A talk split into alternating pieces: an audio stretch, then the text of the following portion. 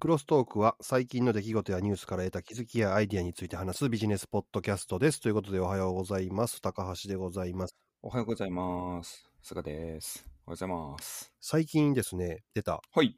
うん。朝日のスーパードライ、ビールですね。はいはいはい。はい。これすごい画期的なんですよ。あ、見ましたよ、ニュースで。見ましたはい。今までのように缶がプルトップで開くんじゃなくて、う言ん。うたらもう缶の上全体が開くみたいな感じですね。あーあの、ワンカップ大関みたいにガパって外れあそうでるすわけですよね。はいうんはいはいはい。でそれもううん開けると、泡がシュワシュワシュワシュワシュワってだんだん立ってくるんですよ。うん、うん、うん、決うんめ込まれうん。た飲まれました飲みました。お、すごいですね。どうでしたまあまあ、あの、やっぱり美味しい感じがします ね。やっぱあの、泡がクリーミーやと、うん。ちょっと味やっぱ変わるんですね、ちゃんと。あーまあそうでしょうね。だからあの、居酒屋とかでさ、うん、うん、なんとかマイスターがいる店とかでたまにあるじゃないですか。うん。うん、うん、うん、うんうんうビールん。作るのがうまい人。はいで。そういうのに認定されてて、ちゃんと作られたビールってやっぱりうまいんですね。はい、そうですね。なるほでど。朝うん、朝日のね、あのビールの人が言ってたんですけど、うん。瓶ビール、缶ビール、生ビールってその、いろいろ種類あるじゃないですか、同じスはいーパードライでも。はえーい。ドライはね、中身全部同じなんですって。あ、そうなんや。へえ。うんだから結局は入れ方はいはいはいはいはいで。味が変わるっていうので、うん。そういう泡で味変わるって感じるのはやっぱほんまみたいですね。はあ、なるほど。うん。いいですねこれ。美味しいですよ。で、ちゃんとね、えー注意書きでね、12度以下で飲んでくださいって書いてあるんですよ。 12度以下。ああ、はいはいはい。なんでかっていうと、12度以 上になっちゃうと泡が吹き出るんですよね。そういうことなんですね。うん。ほう。で、逆に冷えすぎてると泡が立たないんですよ、ほとんど。はあ、はあはあ、言いますね、それはね。あの、炭酸飲料と一緒ですからね。うん。うん。で大体ね、4度から8度が適正温度ですって書いてあるんですけど、缶にも。うん、うん、でそれぐらいで一番いい泡の立ち方をするように、えー缶もね、普通 350ml 缶なんですけど、340ml しか入ってないんですよ、だから。うん。へえ。泡の分が泡の分が。あるんだ。へえ、なるほど。うん。ようできてますね。うんはい、画期的な発明やと思いますよ。コロナの状況じゃなかったらね、お花見とかね、クソ売れたでしょう火ね揺。れしたんじゃないですか。 ねだから自宅で飲むとかだったら、グラスに入れれるじゃないですか。はいはいはい。 そういうのができない場所とかだったら余計ね、そっちで飲みたいってなりますかあらあ、絶ね。対になると思う。いいと思います、あれは。うん、他社製品選ばないでしょうね、それうをんうめん。がけて。ないもんだっそて、あの缶の形。うか。うーん。いや、いいですね。自分も飲みたいなとは思ってたんですけども、結局買わずじまいですね。うん。で、それで、あれですよ、流通で言うと、うん。あれ何日発売だから、まあ、発売日にやっぱりそのスーパーには並ばないんですよね。コンビニですよね、ああいううのんって。。やっぱコンビニで、最初やっぱあの早いです。ね、流通そうそうそう。うんコンビニでチェックですよね。はい。コンビニはもうちゃんと並んでました。はあ、じゃあ、コンビニで入手されたんですね。はい、あそうです。 スーパーはなかったです。ああ、そうですよね。 うん。うん安くなるの前提ですからね、スーパーにおろしちゃうとね。あ値あ、段そうやね。それもあるね。うん。うん。なるほど。いいな、羨ましいな。そうだ、その話につなげると、自分うもビール美味しいなと思ったことがあって、うん。最初飲めたんですけど、ビールで嫌になる出来事があって飲めなくなって、うん。 で、次また8年後ぐらいに飲めるようになったんですけれども、お長いそこが。ね、そう、そこがね、ビールの継ぎ方を指定できるお店で、ほ新橋にあるんですけれどう。も、うん。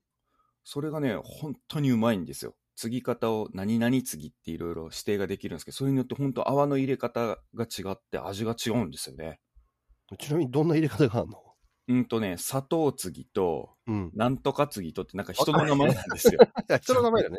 あそう。あ佐藤さんが開発したから砂糖継ぎになってるんですけれども、それは。うんそれが一番、まあ、オーソドックスというか、まあ、スタンダードで美味しかったんですけど、今ね、それのあの、のれん分けしたお店とかもできてて、ほ継ぎ方が砂糖継ぎ以外もあったりとかするんですけど、やっぱ全然味が違うんですよね、全部。う。ああ。で、グラスもね、変えてくれ。れるんですよね。グラスもちょっと、何々継ぎの時の、あ、口当たりがシャープな感じの薄いグラスやなとか、うん。含めて泡と合わせると全然味が違うんですよ、本当に。へえ。で、やっぱ人のそれぞれの好みの飲み方があって、はい、新橋来たら言ってください。そこ連れて行きますわ。でも、それ砂糖継ぎっていうのがあんねや。すごいあるんでねよ。。ググったら初め出て聞るきかまもししれないですけどね。はい。砂糖継ぎ。 砂糖継ぎ B。つぐ、つぐ、つ砂ぐ。糖はカタカナなんですね。あ、そうそうそうそう。あ、出ました出ました。はい。そうそう。チェコで着想を得た砂糖継ぎ。殺到したチェッ。クそうそう、ドライドッグ、ドライドッグ、こう、こう、これ、これ、これ、これ、これ。そうなんですよ。ここ有名店ですね。立ち飲み、1回立ち飲みで2回が座り飲みだったんですけど。あ、3店舗目がまた出たのこれ。すごいですね。コレドとかにも出てんねや。ありましたよ。ビールを注いだ後に泡を乗せるスタンダードなシャープ継ぎ。二度に分けて注ぎ、炭酸を抜き、麦の味わいを最大限に吹き出す松を継ぎ。そうそうそうそう、全然違う。これ味が全然違うんですよ。そそれらう。のバランスを取った砂糖継ぎの3種類やって。すごいんですよ。あ、これ元、あ、なるほど。順番としては、もともとこう3つここにあったんですね。なるほどね。シャープ継ぎっていうのがあったんですね。うんうんうんうん。いやー、いすや、ごい俺です。初めて知りました。こんな継ぎ方でちゃんと名前がついたんでね。そうなんですよ。これね、めちゃうまい。これ、うまいっす。いや俺も昔はビールしか飲まへんかったのがさ、もう全然今ハイボールばっかりになっちゃって、うん。もうビール何杯も飲めなくなったんやけど、やっぱりそうしばらく飲まへんかって、うん。で、最初の一杯とか、うんうんうん。あとなんか美味しいもの食べに行った時の最初の一杯、やっうんうんうん。やっぱりなんか、どうしてもビール飲んじゃうんですよね。ああ。ただまあ一杯だけなんですけど、大体もうんうん。僕もちっちゃいビールとかそして頼みますね。あの、ぬるくなると嫌いなんで、う。うーん。急に味がやっぱね、落ちますもんね。うん。ということで、これ、これね、飲んでみてください。このはい今度来たら、あの、ぜひ行行ききましょうましょ行きましょう。うこれはね、うんすごい味が本当に違うんで、感動します。こんなに違うんかみたいな。で、好みはこれだな、みたいな。ありますまあでもあれですよ。まあ、ね。うん。東京には人来るなって言ってるんでしょ、今。あ、そうなんですかうん、都知事さんが。なんでですか変異株がたくさん出てるという大阪から行ったら嫌がられるんちゃいます、それ。ああ、いいんじゃないですか大丈夫ですよ。そんなん内緒で。 僕、東京あでのも人間だからっていう。なんすか、その嫌みったらしい言い方。僕、東京の人間だからさ。だからさ、ってその言い 方。そう大阪の人来ないでほしいよね。 でもそういう人なんか大阪の堂島にもいそうでしょいそうですけどね。 いませんかみたいな。はい。 何の話やったでしたっけ これ。そうビそうビールの話。あ、ビールネタね。はい。うんということで、そうか。それぜひ飲んでみたいですね。自分も一回試したいですね。話題、はい。ということで、ニュース。本ネタですかどうぞ。はい。今週はね、注目してるのが、キーワードとして NFT、NFT っていうのに注目してるキーワードだったんですけど何もです、か、それは。はい。ノンファンジブルトークンっていう。 はははは。耳にしないですね。僕も耳にしたの。 今週最なんです近けれど聞いたな、それでも。あも。、文字ですかうん。あ流行ってきてんのかな、やっぱり。ブロックチェーンのやつでしょあそうです。一応技術としてはね、ブロックチェーンの一端と言われる、いまあ、技術なんですけれども、うん。はい。まあ、要は、替えの利かない、もう唯一無二を証明するデジタルサインみたいなもんですね。うんうんうんデジタルのテクノロジーで。何がすごいかというと、無形財産、例えば画像、デジタル画像とか、あーデジタル写真とか、うん。うん。それが売買されるための価値を高めるためのその前提条件っていうのがものと一緒でそれが唯一無二のものであることっていうのと所有者を特定できるかどうかっていうのが必要なんですねあの市場が成り立つためには。で NFT っていう技術はまあその2つの条件を満たすブロックチェーンって言われたようにその取引データとか含めた暗号化技術なんですよね。うん。まあ、それによってあれですよね。一番最初のオリジナルは誰のものなのかとかっていうのが分かったりするわけですよね。はい、そういうことです。で、これが本物なのか、単なるあの画像をキャプチャーしたものなのかっていうのあーの違いにもなってくそうるねってことですね。はい。で、それがですね、今、アメリカの方でクソ人気になっておりまして、この技術を使っうんた商品で、実際にはどうなってしまっているのかというと、市場が突発的に立ち上がっている状況ですね。なんかすごい価値がついたとかって話だったよね。そうそうそうそう。もともとは、最近それじゃあ有名になったのは何かって、75億円のデジタルアートの 落札が行われたっていうので、多分最近急に、え、何それっていう風になってるんだと思いますね。あの、な、なん、何百年でしたっけ ?200 年、300年なんか続いてるクリスティーズうんっていうオークションでもう出だしたっていうデジタルアートが。で、それが NFT の技術に基づいて、信頼性というか、まあ、証明されてるアートっていうことで、今これの市場はですね、すごいことになってますね。うーんまあでも俺これニュース見て、ほんまに世界ってお金余ってる人いっぱいおんねんなって思ったわ。そうですよね。うん。これがね、コロナ禍の状況だからこそもあるっぽいんですよね、どうも。ほう立ち上がってきたのが2020年の後半なんですよ。だかうんうんらつい半年ぐらい前が900万ドルぐらいの、えー、と NFT 製品の市場だったみたいなんですけれども、今、だから2月初めぐらい、先々月ぐらいが6000万ドルと出てますね。はあ。で、3月に売れたその75億円のアートとかになってくると、もうさらにまた高まってるってことですよね、ここ最近の市場っていうのが。で、もともとアートだけではなくって、えっとうん2017年後半かな、これも、ぐらいに、クリプトキティーズっていううん。デジタルの猫を交配させてオリジナルの猫を作るっていうゲームが流行ってですね。流行ってっていほううほうほうか、その頃出だして、うん。で、そのゲームの、その猫が唯一無二であるっていうのを証明するのが NFT を使ってたらしいんですよ、ゲームとして。ははい。で、それを売買する市場があったんです、実は。うんう2017年後半頃から。なんですが、ここ最近かな、爆発的に伸び上がりを見せてきたっていうのは、こういうアートがそうですし、クリスティーズが認めてるってことは、やっぱり、今まで物しか扱わなかったのに、そういうデジタルアートを扱い出したということで、お墨付きが、あの、投資関連の人からもついてるってことですよね。あ。うん。日本の VR アーティスト、うんうんうんうん。 VR アートのアーティストが自分の絵が NFT アートとして1300万で落札されたっていうのもあったね。ああ、それ国内市場で売れたんですかね。どこで売れたんやろね、これ。わからないんですけど、そのうん。ツイートだけがちょっとその記事で貼られてて、はっはっはっは。うんこの人、ちょっと見たことあるけどね、YouTube とかもやってはって。そうなんですね。うんなるほど。関口あゆみさんっていう人が1300万で落札いただきましたっていうツイートが画像で貼られてるんですよね。うん。うん。ビットコインとかと違って、こっちもね、同じデジタルの金融系の動きとしてはね、ついに物っていうか、デジタルアートもね、こんだけ注目されるようになってきたのかっていう、ちょっと変わり目だなと思って、この NFT っていう技術とか、ちょっと調べていこうと思いましたね。うん、デジタルやからコピーできるからデジタルアート価値がないっていううん。話じゃなくなってくるってことですもんね。デそうジタルアもーうトの中でも差がもうできるわけですよね。そうです。デジタルアートの中でもなってくるし、すでにもう価値がないじゃなくて価値があるになっちゃって、とんでもない金額が突き出したんで。そうなんです。そのもう一つはその突き出した金額がとんでもないってことで、いきなり1300万と か作ってることやから。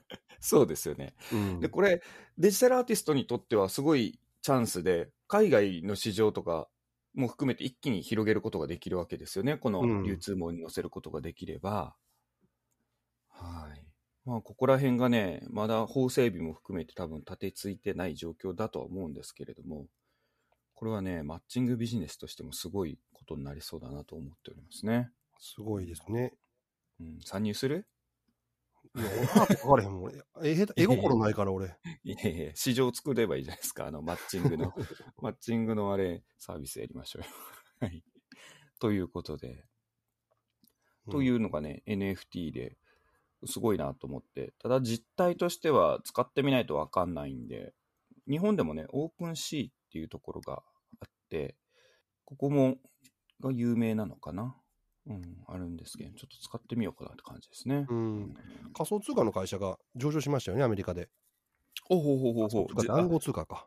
はいはいはいはい。そう、で今ね、暗号通貨っていうようになって、かっこ暗号資産とかって今言い出すようになってますからね。はい。値がついて、しかもあの、上場うん。 IPO の価格がちゃんと上回ったと。うん、うん、うん、うん、うんうん、うん。 250ドルぐらいで売られたやつが300、初値が、380かなんかドルかなんかついたっていうニュースを見たりするんですよで。かいですね。うう。ん。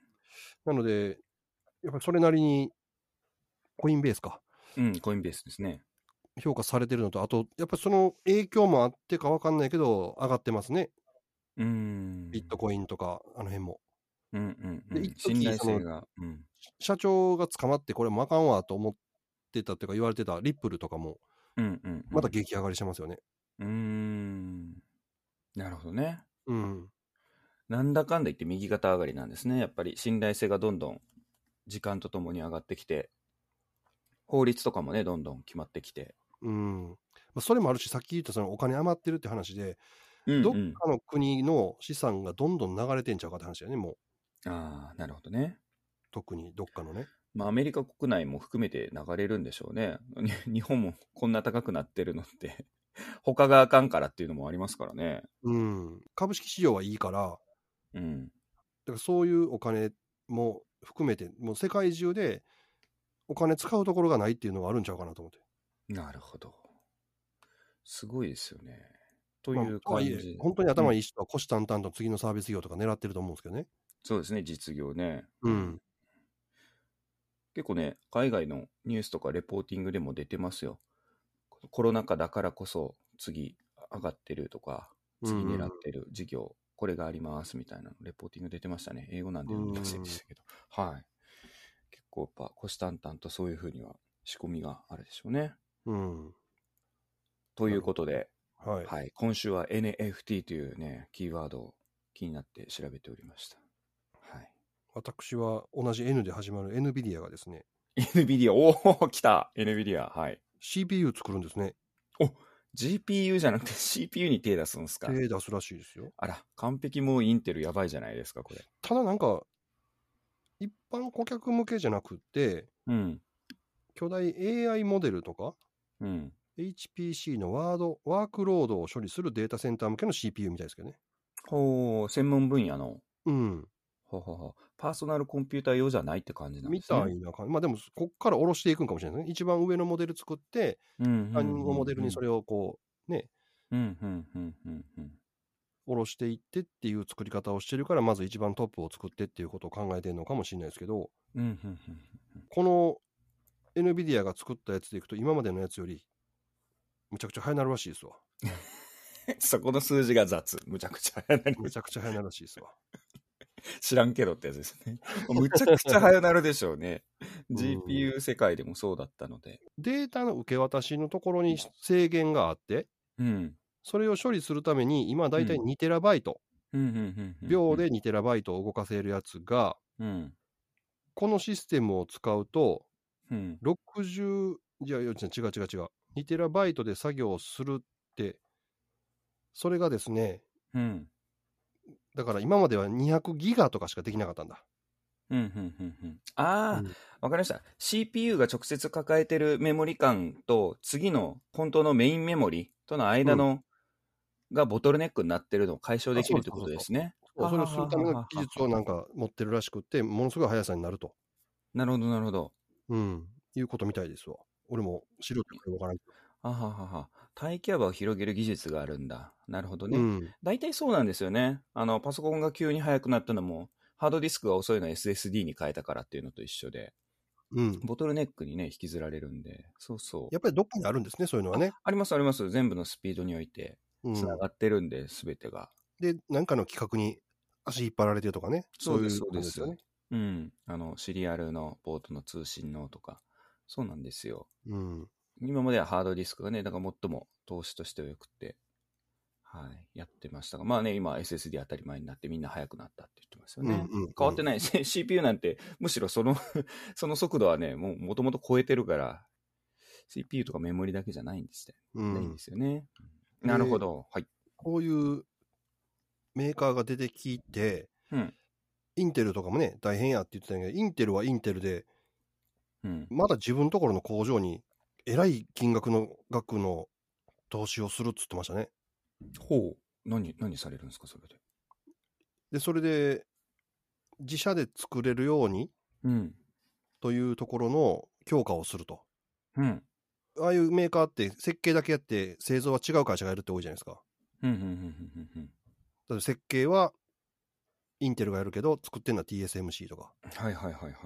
じゃなくて自社の工場に投資してそこで監視生産まで設計生産までできるような形の部分のを強くするって言って社長さん変わったんですよねインテル確か。ほう。なるほうど。ん、っていう方向にいろいろ考えた結果しますって言ってるみたいですね。えーまあ、昔の用語で言うと、ファブレスから全てつなげるみたいな感じになあそうですね垂直統合うん垂直そうそうそうそう。なるほど。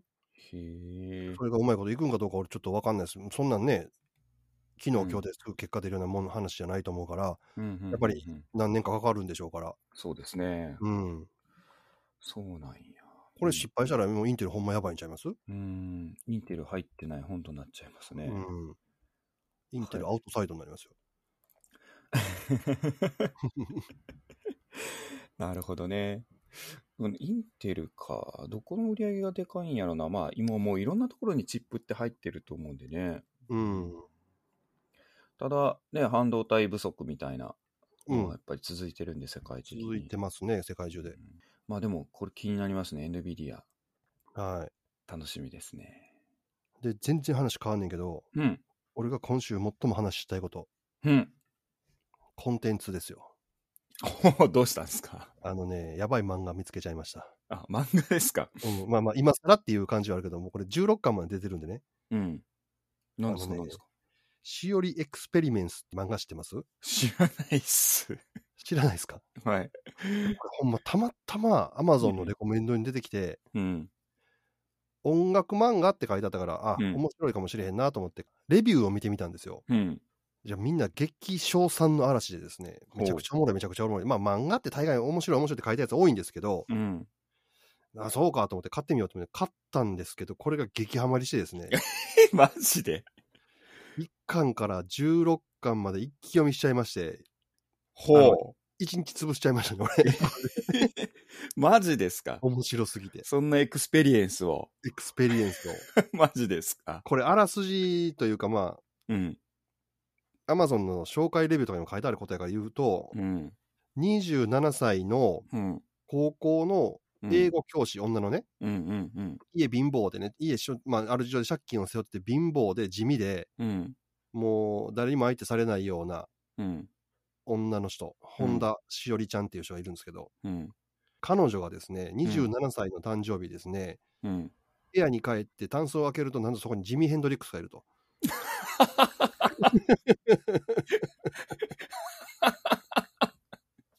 地味編がいた と。なるほど。に取りつかれてですね、うん。ジミー・ヘンにですね、うん。首の後ろにあるジャックに、うん。ジャキーンって言って、ジャックインされると、地味変が乗り移ってギターがめちゃくちゃうまなるという。もう、その、着想が最初すげえダジャレですよね。それ、地味、地味ってことでしょ もう地味で変な気持ちになる人で。なるほどね。はいはいはい。で、彼女が、その地味編に取りつかれて、取りつかれた地味編に言われたのが、うん1年以内に音楽伝説を起こさないとお前は死ぬって言われるんです。設定がもう買ってますね。めっちゃお もろい。ほ うもうこれで捕まれるでしょ、もうんうんうんう。で、彼女は高校生たちとバンドを組んで、なんとか伝説を起こそうとしてうん。うん。頑張るわけですが、まあ、その高校もちろん軽音とかもないし、うんうんうん。クラブを作るところから始まるという。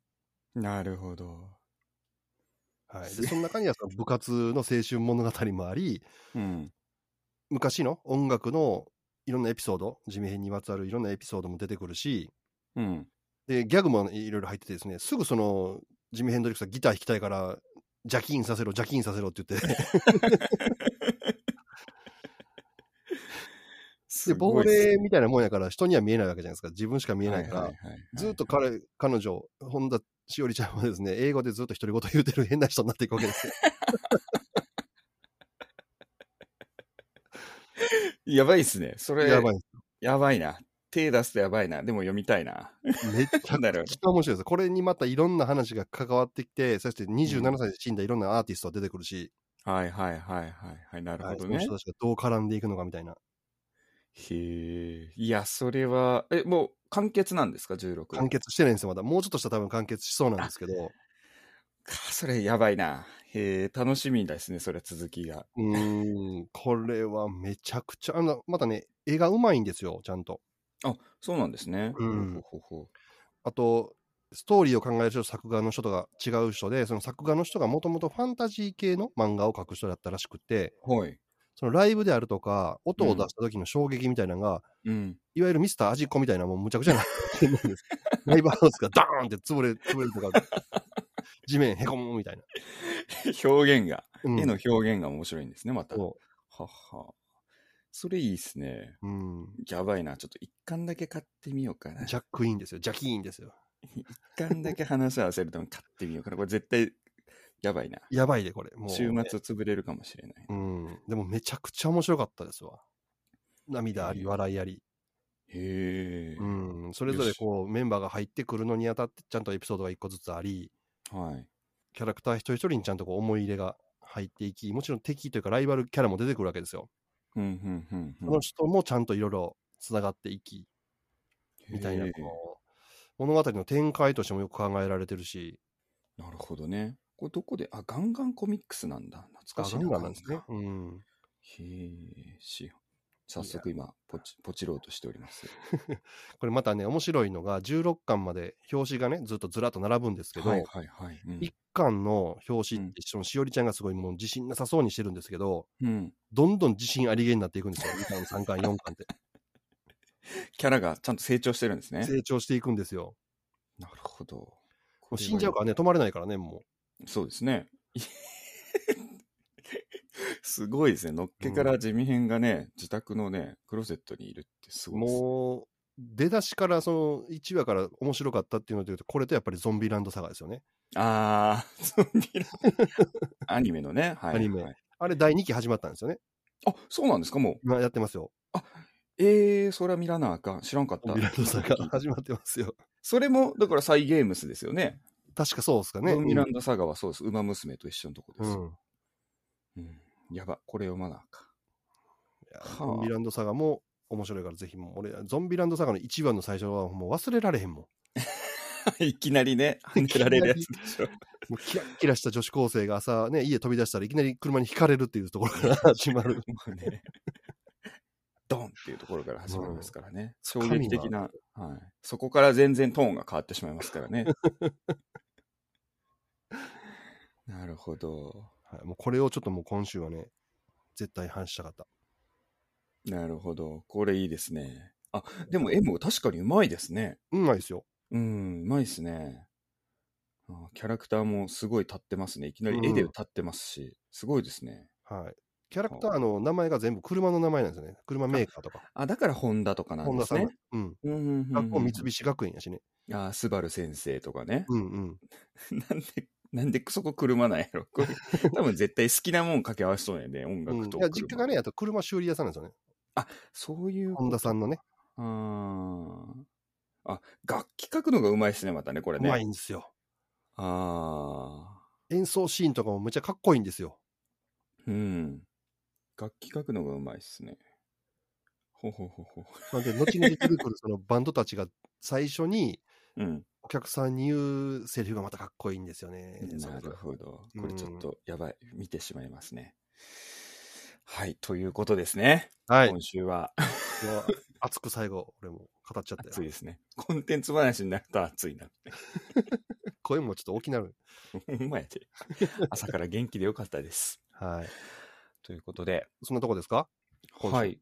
今週は私ネタは NFT でございますので、はありいが。とうございます。じゃあ、今週はこの辺りで締めたいと思います。今週もお聞きいただきましてありがとうございましありたがと。うございました。ご意見、ご感想、えーまたね、対談したい方とかいただければと思います。それでは今週も良い一週間をお過ごしくださいませ。